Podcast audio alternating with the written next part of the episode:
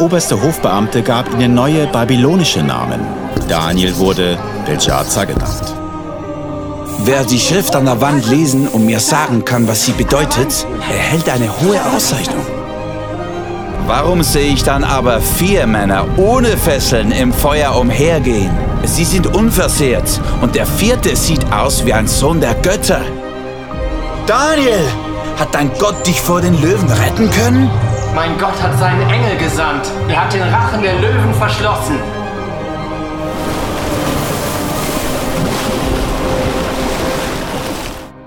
So, wunderschönes, gutes, neues Jahr 2018. Also ich hoffe, äh, ihr habt das Jahr mega gut gestartet. Äh, es sind schon bereits sieben Tage und meine Frau hat gesagt, in diesen sieben Tagen kann ich mich besser verhalten als letztes Jahr. Also, das heißt, es kann nur noch besser werden. Nein, nein ich bin natürlich schon seit, seit Geburt eigentlich schon relativ brav. Gsi, genau. Ähm, mega cool, ich hoffe, wirklich einen guten Start gehabt. Ihr euch wirklich ähm, auch Sachen, wo Gott so gerettet, so können vornehmen, die wir anpacken oder, oder, oder äh, nicht mehr tun. Äh, das ist ja immer ein guter Start in ein neues Jahr. Wir fangen eine neue Serie an, das heißt Daniel, Take a Stand. Und allein der Titel der Message eigentlich erklärt schon alles wo heißt, wie lebe ich meinen Glauben in einer Welt mit anderen Werten? Also wie gehe ich mit dem um, wenn in der Schule zum Beispiel ist plötzlich Gender ein großes Thema. Äh, plötzlich feiert man nicht mehr so Weihnachten in der Schule, wir haben ja noch Moslems und andere Religionen und plötzlich bist du da und denkst, aber heiter Fahne, wir sind doch Schweizer, wir sind doch Eidgenossen, oder? Oder bist in, der, in einer Bank oder Versicherung, dann merkst plötzlich, es werden Sachen teilt, wo du merkst, als ein gläubiger Frau, Mann, kannst du nicht ganz dahinter stehen. Und das ist ein mega Dilemma. Wir sind in dieser Welt, aber wir sind nicht von dieser Welt und doch sind wir in dieser Welt. Man nennt das das Daniel-Dilemma. Du bist in Babylonien, wo nicht möchtest sein, mit anderen Werten, andere Kultur. Und da, wo du glaubst und was du bist, ist total ein anderes Level.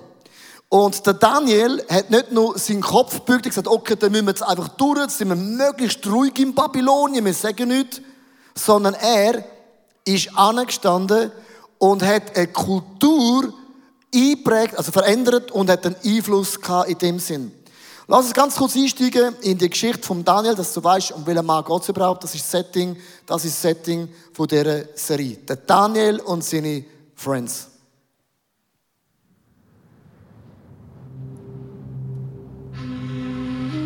Nach der Herrschaft Davids und Salomos wurde das Königreich durch einen Bürgerkrieg geteilt.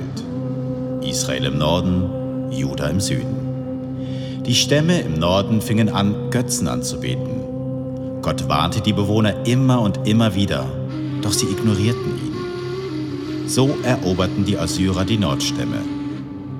Trotz diesem warnenden Beispiel fiel kurz darauf auch Juda von Gott ab. Sie warfen die Warnungen von Propheten wie Jeremia in den Wind und wurden infolgedessen unter dem Herrscher Nebukadnezar als Sklaven ins babylonische Exil geführt. Daniel war einer von ihnen.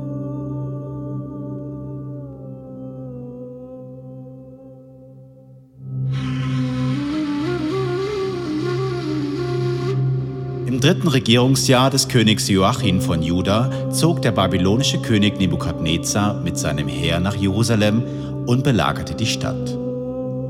Und der Herr ließ König Joachim von Juda und einen Teil der heiligen Tempelgeräte in dessen Gewalt fallen. Danach befahl Nebukadnezar seinem höchsten Hofbeamten Aspenas, er solle von den Israeliten junge Männer auswählen und sie an den Hof bringen. Er sagte, Such nur die Männer aus, an denen man keinen körperlichen Fehler finden kann. Außerdem müssen sie gut aussehen, eine umfangreiche Ausbildung vorweisen und von schneller Auffassungsgabe sein. Dann unterrichte sie in der Sprache und Schriften der Babylonier. Unter den ausgewählten jungen Männern befanden sich auch Daniel, Hanania, Michael und Asaria, die alle zum Stamm Juda gehörten. Der oberste Hofbeamte gab ihnen neue babylonische Namen. Daniel wurde Belshazzar genannt und Hanania bekam den Namen Shadrach. Michael hieß von nun an Meshach und Asaria Abednego. Daniel beschloss in seinem Herzen, keine Speisen und keinen Wein vom Tisch des Königs anzurühren. Er wollte sich an die Speisegesetze seines Gottes halten. Er bat Aspenas um die Erlaubnis, die kultisch unreinen Speisen nicht essen zu müssen. Aspenas sagte, Ich habe Angst vor meinem Herrn, dem König, der den Auftrag gegeben hat, euch Speise und Trank von seiner königlichen Tafel vorzusetzen. Wenn er erfährt, dass ihr schlechter ausseht als die anderen jungen Männer eures Alters, wird er mir wegen euch den Kopf abschlagen. Da sagte Daniel, Ernähre uns versuchsweise zehn Tage lang mit Gemüse und Wasser. Vergleiche nach Ablauf dieser zehn Tage unser Aussehen mit dem der anderen jungen Männer. Danach entscheide, wie du weiter mit uns verfahren willst. Der Aufseher ging auf Daniels Vorschlag ein und führte diesen Versuch zehn Tage lang durch. Am Ende dieser zehn Tage wirkten Daniel und seine drei Freunde gesünder und sahen besser genährt aus als die anderen jungen Männer, die von den Speisen des Königs gegessen hatten. Daraufhin ließ der Aufseher die Speisen der königlichen Tafel und den Wein, den sie trinken sollten, wegtragen und gab ihnen nur noch Gemüse zu essen. Als die Zeit der dreijährigen Ausbildung beendet war, unterhielt sich Nebukadnezar mit allen jungen Männern. Keiner jedoch konnte an Daniel, Hanania, Michael und Asaria heranreichen. So wurden sie in den Dienst des Königs gestellt. Und immer, wenn eine schwierige Frage beraten werden musste, die Verstand und Einsicht erforderte, wandte sich der König an diese Männer. Dabei fiel ihm auf, dass sie allen Gelehrten und Zeichendeutern seines Reiches zehnmal überlegen waren.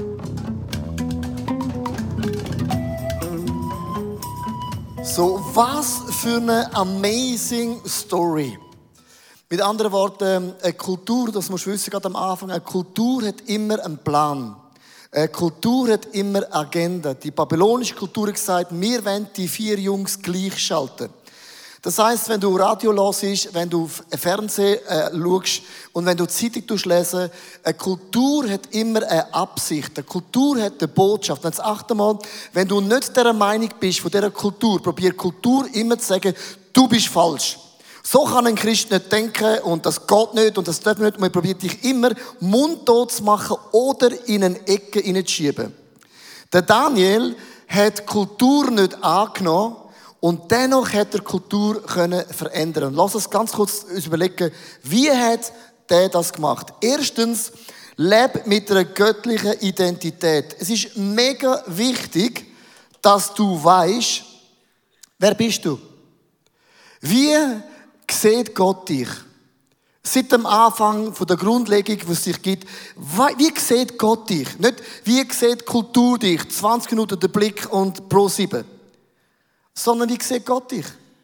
Was hat Gott für eine Absicht und einen Plan in dir? Das musst du wissen. Wenn du es nicht weißt, wird Kultur immer versuchen, ihre Agenda über dich zu streifen. Ich möchte mitnehmen, nochmal ganz kurz in die verschiedenen äh, Namen. In Daniel 1, Vers 3 bis 6 werden ihre Namen einfach geändert in babylonische Namen. Der oberste Hofbeamte gab ihnen babylonische Namen. Babylonien steht für eine Kultur, wo das Gegenteil ist von der göttlichen Kultur. Der Daniel nannte der Belshazzar, Hanania, Shadrach, der Michel, Meshach und Azaria Nego. Und jetzt hört man das und denkt, ja gut, äh, nenn doch die, wie sie nennen willst, äh, spielt alles keine Rolle. Hinter einem Namen steckt immer eine Agenda. Ich möchte ganz kurz mitnehmen, bevor ich einsteige, um zu erklären, was Gott macht. Und zwar, als ich geboren worden bin, ich ein Foto mitgebracht, ein bisschen älter, wenn du mich anschaust, das ist, das ist, wenn ich das Foto bringe, schmelzt immer die ganze Kehle. Habe ich gerade schon mal gewonnen. Weil, schau das an, ich meine, du siehst, das ist Reinheit. Da ist Ehrlichkeit. Ich meine, da findest du keinen Ansatz von Stolz oder nichts, sondern das ist eigentlich das Bild, das man eigentlich brauchen sollte. Also, Gott hat in meinem Leben eine Leidenschaft hineingelegt für Gott. Ich habe Gott geliebt von Herzen und auch Kille. So. Und wenn, in der Teenagerphase habe ich mich ein bisschen wegorientiert. Und wenn du dich leicht wegorientierst, dann wird die Kultur immer in deine Seele anklopfen. Immer. Und das war es, wenn du berühmt werden musst, musst du Hardrock spielen. Bon Jovi, ACDC, Metallica, Slayer. Und ich habe mich entschieden, ich werde berühmt, ich werde ein Gitarrist, jeder Christ ein Gitarrist. Und habe mich entschieden, ich werde berühmt. Kultur hat immer einen Einfluss in deine Seele. Als ich zum Glauben kam mit 18, habe ich gesagt, Jesus, nicht meine Kultur, nicht meine Pläne, nicht meine Absichten, sondern Gott, wie siehst du den Leo? Was hast du für eine Absicht in dem jungen Mann? Wie siehst du mich? Und dann hat Gott mühsam in mir eine Predigtgabe entwickelt. Wirklich mühsam, weil ich kein Preacher war. Und heute bin ich ein Preacher, einer, der Kille liebt, der Gott liebt, der preacht all over the world. Und das ist so die Bestimmung von Gott in meinem Leben. Aber das heißt, Kultur sei bis heute, was wir im ICF machen, aber was ich mache, ist falsch. Ach, lesen mal die Medien über ICF. Allgebacken so. Denkt Gott nicht, so kann er nicht sein. Kultur probiert dich immer von Gott wegzubringen. Ich möchte euch mitnehmen in die Namen und das hat mich wirklich äh, erschlagen, äh, was die Namen nämlich bedeuten. Der Daniel heißt übersetzt, Gott ist mein Richter. Mit anderen Worten, Gott entscheidet, wer ich bin. Du hast im Fall nicht entschieden, ob du ein Bub, eine Frau oder ein Mann wirst. Du hast zwei Optionen auf. auf. Hast du nicht entschieden, Gott hat entschieden. Der babylonische Name heißt Belshazzar, heißt Herrin schützt den König. Sie kennen ihm einen Frauennamen. Gender ist zu jeder heidischen Kultur immer ein Thema gewesen. Immer. Sondern Gott entscheidet, wer du bist. Nicht 50 Optionen. Überleg dir, wer du werden willst. Gott ist mein Richter. Wenn du sexuell nicht mehr weißt, wer du bist, dann gute Nacht. Du weißt sexuell nicht mehr, wo du angehörst und du weißt nicht mehr, wer du bist. Und dann ist Gott sowieso so weit weg in deinem Leben. Gender hat einen Auftrag. Gott muss rausgenommen werden aus unserem Leben. Das ist kein kleines Thema. Geht nicht darum, wer bist du, sondern lass es Gott bitte auf die Seite schieben. Du wählst, wer du bist. Das ist eine Kultur. Dann der nächste Name, Hanania. Das heißt, Jahwe oder Gott ist Gnade. Gott ist gnädig. Ich habe es nicht verdient. Es ist unbegreiflich. Es ist unfassbar. So gnädig ist Gott in meinem Leben. Das ist Worship. Das ist ein Statement. Wir Christen wissen, ohne Gnade sind wir alle im Arsch. Doppelter Marsch sogar. Das heißt, Michel, äh, Hanania, sorry. Sie sagen zu ihm, du heißt jetzt Shadrach. Das heißt übersetzt, ich habe mega Angst vor Gott. Merkst, eine Kultur lässt Gnade von Gott nicht stehen, sondern Kultur sagt, nein, ab jetzt hast du Angst vor Gott und es greift immer unser Glauben an. Der dritte Jungs von dieser Bande, der Asaria heißt Yahweh oder Gott hat mir geholfen. Gott macht Wunder. Gott ist groß. Gott kann man nicht stoppen. The God of Signs and Miracles. Das singen wir, das glauben wir. Wir haben sogar unseren Fuß führen zum noch Körper sagen, I believe it. Front Row, Heart, Worship. Und sie ändern ihn in Meshach. Ich bin mega verachtenswert und mega erniedrigt. Agenda, Kultur greift immer den Glauben an. Plötzlich ist Gott nicht mehr groß, sondern Gott hat irgendwie vergessen, Talent und Fähigkeiten, die ich hineinlege. Merkst du, der Name Change, das ist ein frontaler Angriff an Glauben. Denn der Abo, ähm, der Asaria, der heißt, Jahwe hat mir geholfen. Jetzt bin ich gleich irgendetwas verrutscht. Der Michel, wenn wir da oben. Ah, wer ist, ah nein, Asaria. Ja, wer geholfen, genau. Zu Abenego, Sklave von Nebo. Plötzlich hast du nicht mehr einen Gott, der hilft, sondern meine ganze Zukunft. Ich bin ein Sklave. Und merkst, Kultur bei diesen Namen ist krass. Gender hat eine Agenda. Und sie wird dir sagen, Gott gibt es nicht und du wählst aus. Das ist kein Detail. Es ist kein Detail, wo du schaffst und wo du bist, weil Kultur versucht immer, Gott auf die Seite zu nehmen. Der Daniel und seine Freunde gesagt, nenn doch du mich, wie du nennen willst. Ich weiß, wer ich bin. Darum ist meine Frage, weißt du, wer du bist? Wenn du weißt, wer du bist, sagst du, du kannst mich nennen, wie du willst. Ich bin ein Sohn, eine Tochter vom höchsten Gott. Du kannst mich nennen, was du willst, aber ich stand in der Identität und ich bleibe in der Identität. Ich bin wie ein Leuchtturm, ich bin ein Licht und ein Salz auf der Erde und nichts kann mich wegbringen von der göttlichen Identität, wie es Gott sieht. Keine Kultur, keine Zeitung und kein Radio. I stand! I stand! Und jetzt achte, ich habe einen Satz geschrieben, wenn sich die Gesellschaft ändert und sie ändert sich immer, musst du wissen, wer du bist. Du musst wissen, wer du bist, wie sieht Gott so immer. Es wird dich immer wegdriften. Und jetzt finde ich das mega krass. Der Teufel macht aus einem Plus ein Minus. Aber Gott macht aus einem Minus ein Plus. Was macht Gott? Hat auch Namen geändert in der Bibel. Von Abraham Nomade, ein Nobody in Abraham. Ein Mann von vielen Nationen, von vielen Völkern, von Minus zu Plus, von klein zu groß. Jakob, der Betrüger, Vater betrogen, sind Brüder betrogen. Es Minus, sagt Gott, ab jetzt bist du Israel. Du bist die Wahrheit. Du lügst nicht mehr. Das ist deine Identität. Gott ist mit dir Israel. Simon, heißt Gott hat erhört. Zu Petrus, du bist ein Fels, auf dich baue ich meine Church. Du merkst, Gott hat auch eine Agenda. Das, was Gott am Anfang in uns hineingeleitet hat, führen zu bringen, damit du und ich mehr und mehr das sind, wie es Gott auch in unserem Leben sieht. Kultur, liebe Frauen und Männer, ist nicht neutral wie Schweiz. Kultur ist nicht teuflisch, sondern Teufel nimmt und druckt uns immer die Absichten vom Teufel inne. Zweitens, entscheide dich, wofür du anstehst. Das ist mega wichtig. Du musst wissen, für was stehst du oder für was stehst du nicht. Ich lese euch den Text vor in Daniel 1, Vers 8 und es gibt so einen Satz und da werde ich rauspicken in dem Statement. Daniel nahm sich fest vor, niemals von der Speise des Königs zu essen und von seinem Wein zu trinken.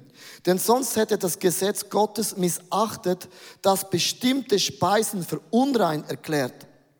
Darum bat er Aspenas, auf die königlichen Speisen und den Wein verzichten zu dürfen. Und jetzt kann man sagen, komm, tu nicht schwierig, tu nicht blöd, äh, die zehn Gebote von Gott sind eh kompliziert. Gott ist ein böser Gott, der haut das richtig eins rein. Gebote sind nicht geschrieben worden für Gott, sondern für dich und mich.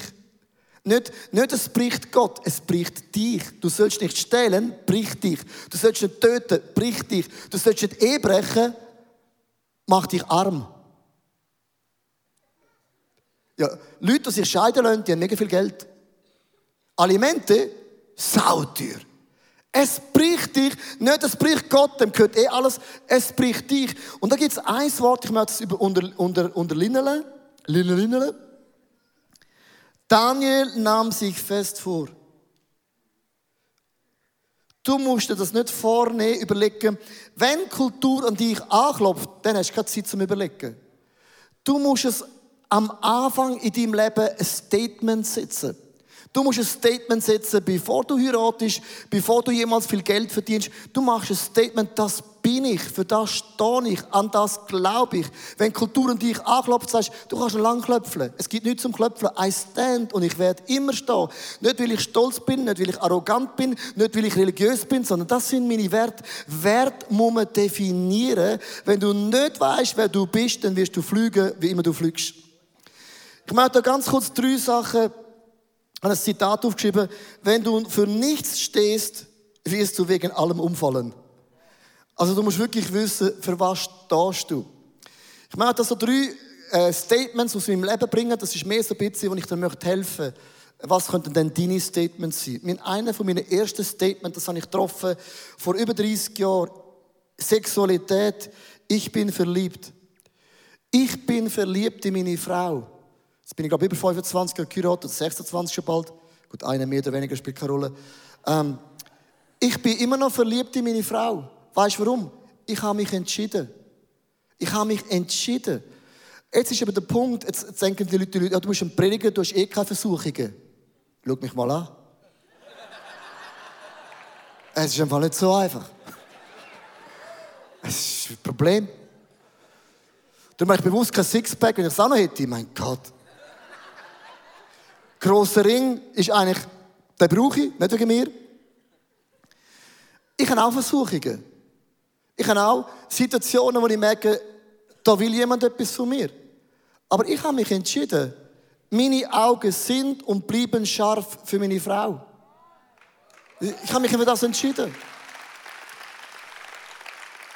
Und das mache ich eine Klammer damit. Das heißt nicht, dass ich nicht auch kämpfe. Das ist doch normal. Jeder kämpft, aber ich weiß, für was ich kämpfe. Wenn du nicht kämpfst, dann hast du nachher andere Kämpfe, Alimente, das kann ich nicht zahlen.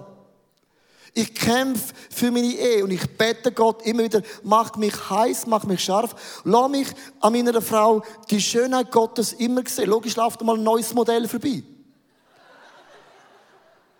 Es ist wie ein Wein, je älter, desto besser, sagt man, glaubst Und ich habe mich entschieden für das. Ich habe mich entschieden, ich schaue keine Pornos. Mache ich nicht.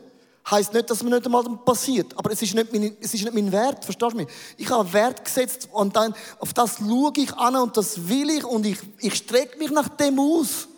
Verstehst du, was ich meine? Das andere, ich bin mega großzügig. Ich habe mich entschieden, ich stehe für Großzügigkeit. Bigger steht ja für Großzügigkeit. Ich bin großzügig, das hat nichts zu tun mit Geld, das ist eine Herzenseinstellung. Wenn jemand ein neues Auto kauft, ich freue mich für dich und dieses Auto, weil dieses Auto ist ja mein Auto. Ich habe zu jemandem gesagt, ich brauche kein Ferienhaus, ich habe ja dich und du hast ein Ferienhaus. Für was? Du musst Freunde haben, die Häuser haben, dann hast du auch Häuser. Ich möchte zwei Zitate vorlesen. Das eine ist vom Rockefeller, der gesagt hat, ich hätte es niemals geschafft, von meiner ersten Million den Zehnten zu geben, wenn ich dieses Prinzip nicht auch schon bei meinem ersten Lohn angewandt habe. Damals verdiente ich 1,50 Dollar die Woche. Du musst anfangen spenden, wenn es noch klein ist. Ich habe der Lehre das gemacht. Und jetzt möchte ich euch etwas sagen, und das sage ich nicht zum Bluffen, aber ich möchte es konkret werden. Meine Frau hat zweimal schon geerbt, so ein Vorerbe bekommen. Und gell, wenn du so dir fast eine Million aufs Konto überwiesen bekommst, dann den Zehnte zu zahlen, du, ist Fall sau viel. Könnte ich auch einen Ferrari kaufen. Und ich habe das gemacht, ich gewusst, ich habe es schon vorher gemacht und ich werde es auch dann machen. Viele von euch werden erben. Viele von euch werden erben. Und ich werde dich fragen, was machst du mit dem Erben? Es ist die gleiche Frage wieder. Ich bin grosszügig. Ich habe mich entschieden. Dann ein anderer ganz guter Freund, der Denzel Washington, der hat gesagt, ja, ich bin damit gesegnet, dass ich mehrere hundert Millionen verdienen kann. Aber ich kann sie nicht mit mir nehmen und das könnt ihr auch nicht. Es geht nicht darum, wie viel man hat, sondern darum, was man mit dem, was man hat, anstellt. Ich habe mich entschieden, nicht weil ich das ICF leite, ich buttere Geld in die Church, ins Reich von Gott. Das ist der einzige Ort, wo man Dividenden gibt im Himmel. Für immer. Bitcoins, Ripples hin oder her.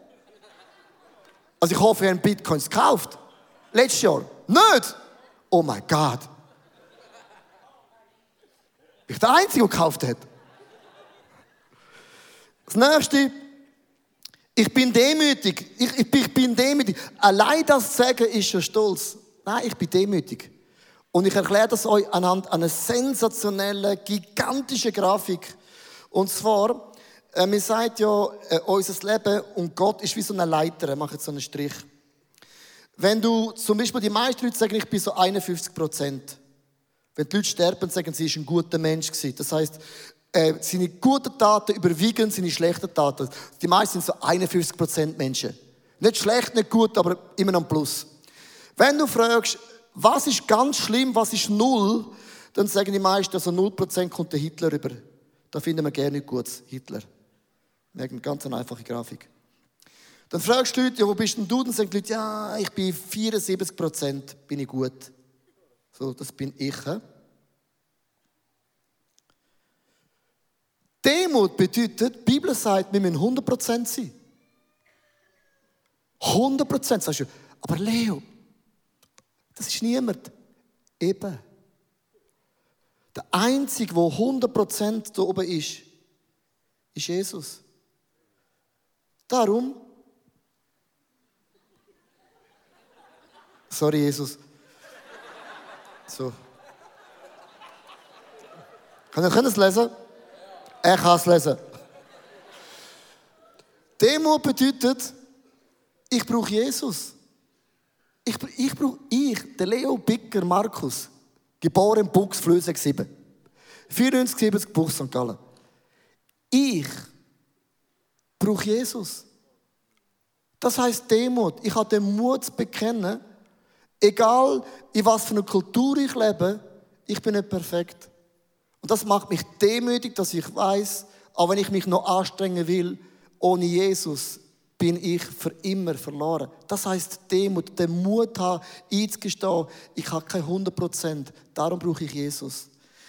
Ich möchte dich motivieren, dir zu überlegen, für was lebst du. Das Daniel-Dilemma ist in drei Ebenen. Erstens, der Daniel könnte Kultur verneinen, ablehnen, verurteilen. Dann muss er aber sterben als ein Märtyrer. Ist auch nicht gut, oder? Der Daniel könnte sagen, okay, wir akzeptieren Kultur, die Augen zu, wir passen uns an, dann wirst du liberal, billige Gnade, du bist kein Salz und kein Licht mehr. Oder drittens, ich konfrontiere Kultur und ich beeinflusse sie.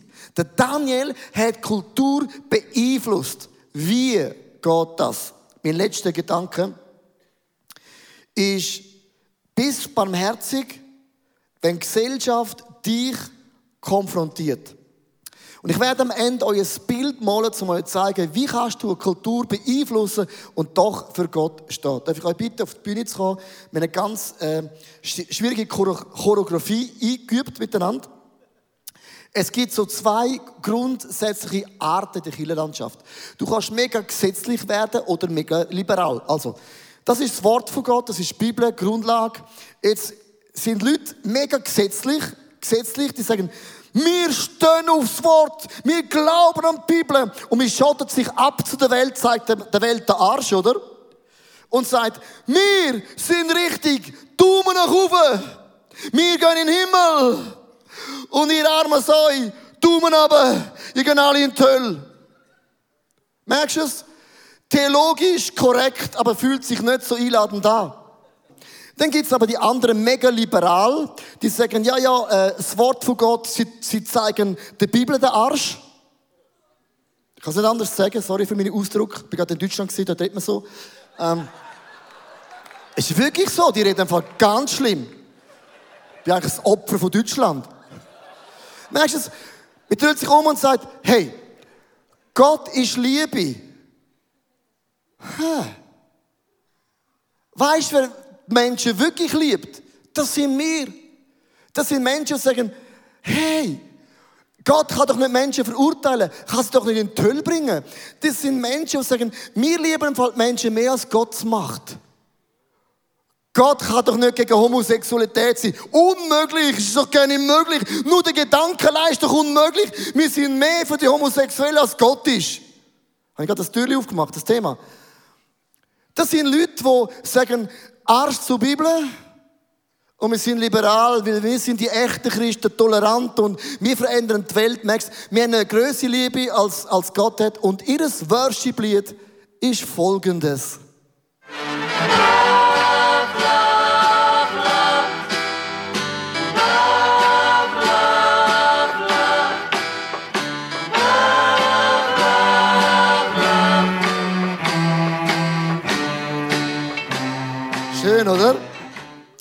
Hast du jemals eine liberale Kirche gesehen, die wächst?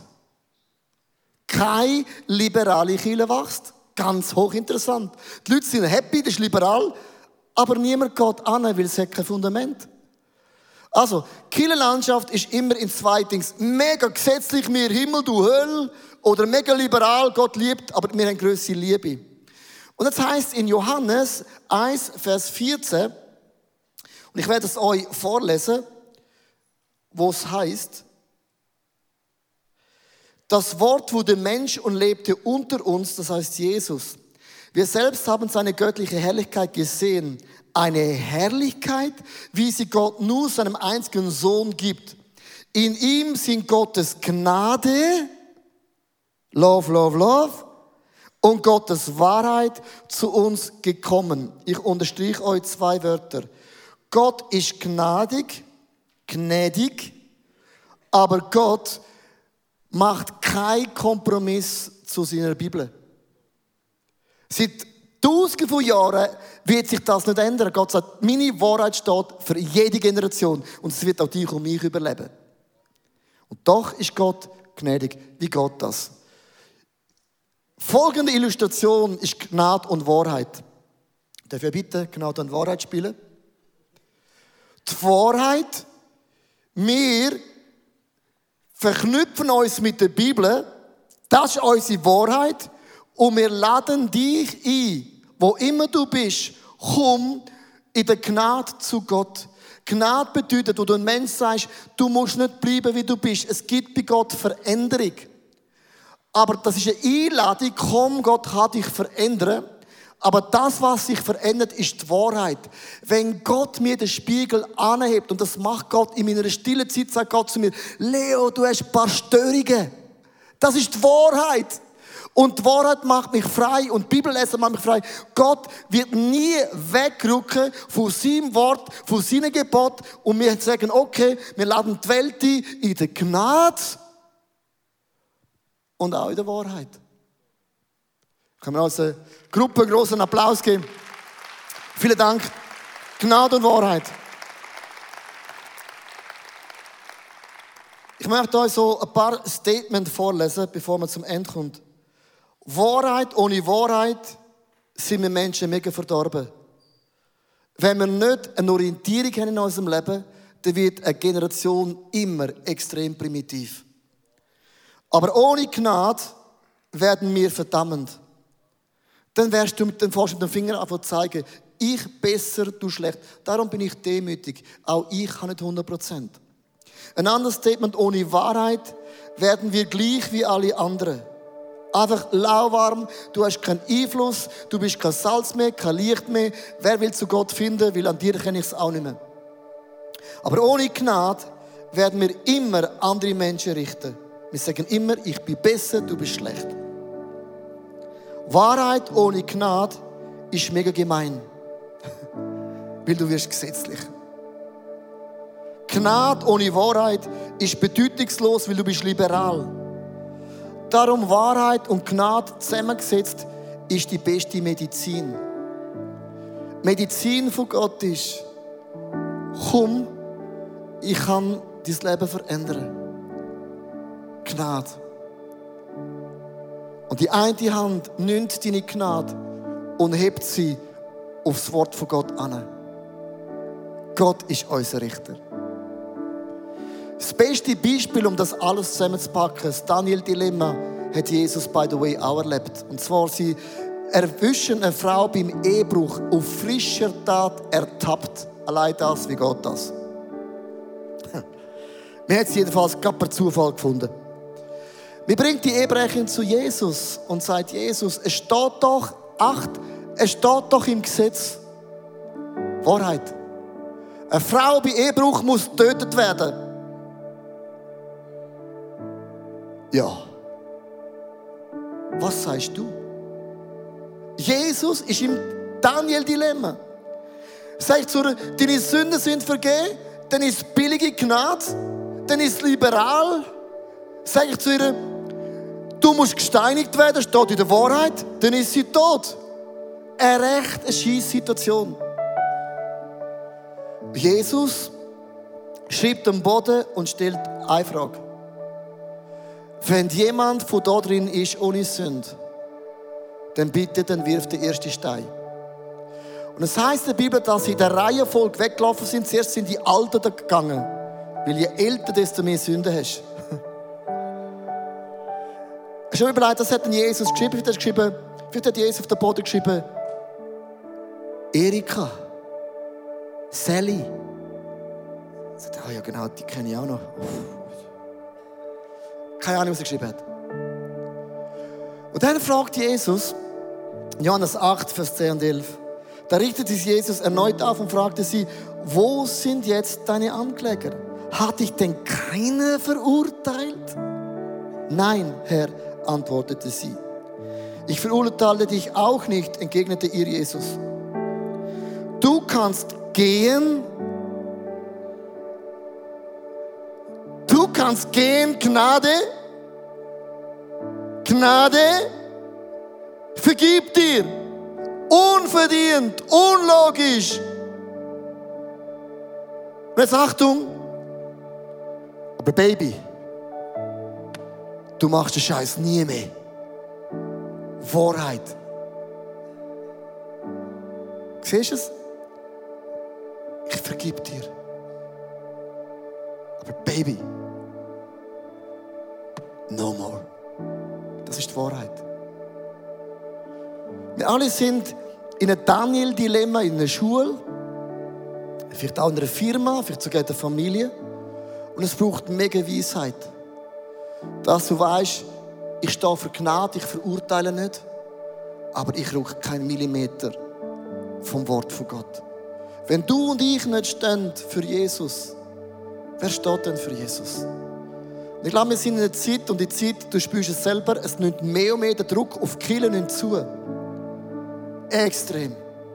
Und je mehr der Druck zunimmt, desto mehr müssen wir anstehen und Jesus wird Wunder bewirken. Ich habe beim Daniel Wunder bewirkt. Dort, wo Frau und Männer anstehen, macht Gott Wunder. Gott lässt sich nicht lumpen. Gott ist immer noch größer und stärker. Mein neuestes Buch befasst sich mit Jakobs Geschichte.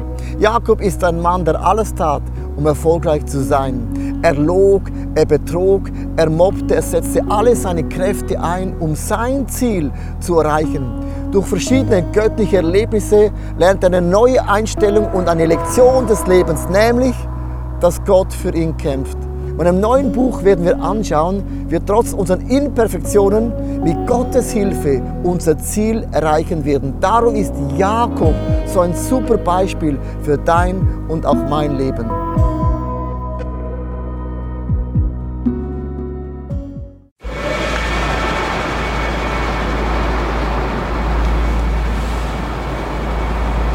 Manchmal frage ich mich, wenn alles andere versagt und zerbricht, was bleibt zurück? Warum sind wir von überall hierher gekommen? Weil am Ende vom Tag nichts anderes Bestand hat. Wie würde das aussehen?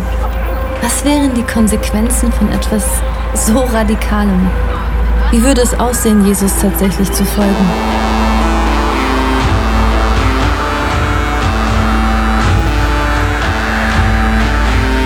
Freundschaften können zerbrechen, Karriere vergehen und am Ende wird Reichtum wertlos.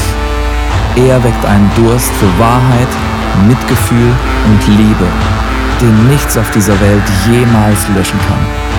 Worauf können wir also wirklich unser Leben, unsere Hoffnung bauen? Es gibt nur die einzige Sache. Wenn alles gesagt und getan ist, er allein ist unser Fels, unsere Mitte und unser Fundament.